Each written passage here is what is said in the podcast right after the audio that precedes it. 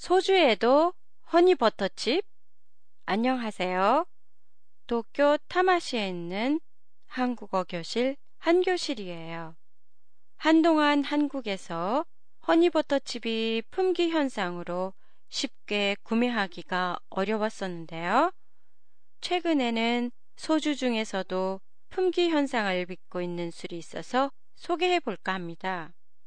바로 순하리 처음처럼 유자 인데요. 일본의 사와와 비슷해요.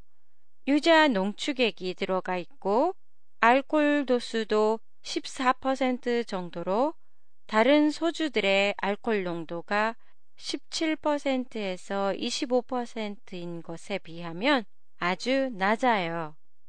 이전에 대부분의 소주의 알코올 농도는 25%였던 것이 점차 낮아졌고 지금은 과즙을 섞은 니키류가 인기를 모으고 있어요. 이는 여성 음주가 점차 늘어나고 있고 젊은 층 또한 소주를 스트레트로 마시기보다는 칵테일로 마시는 걸 선호하고 있기 때문인데요. 그래서 그런지 다른 소주 회사 제품에서도 유자 외에도 블루베리나 자몽, 석류가 들어간 과일주도 다양하게 나오고 있어요.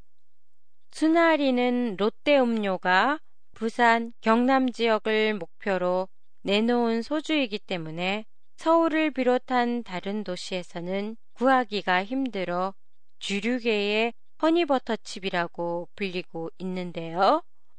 본래 부산 지역에서는 좋은데이라는 소주가 있어요.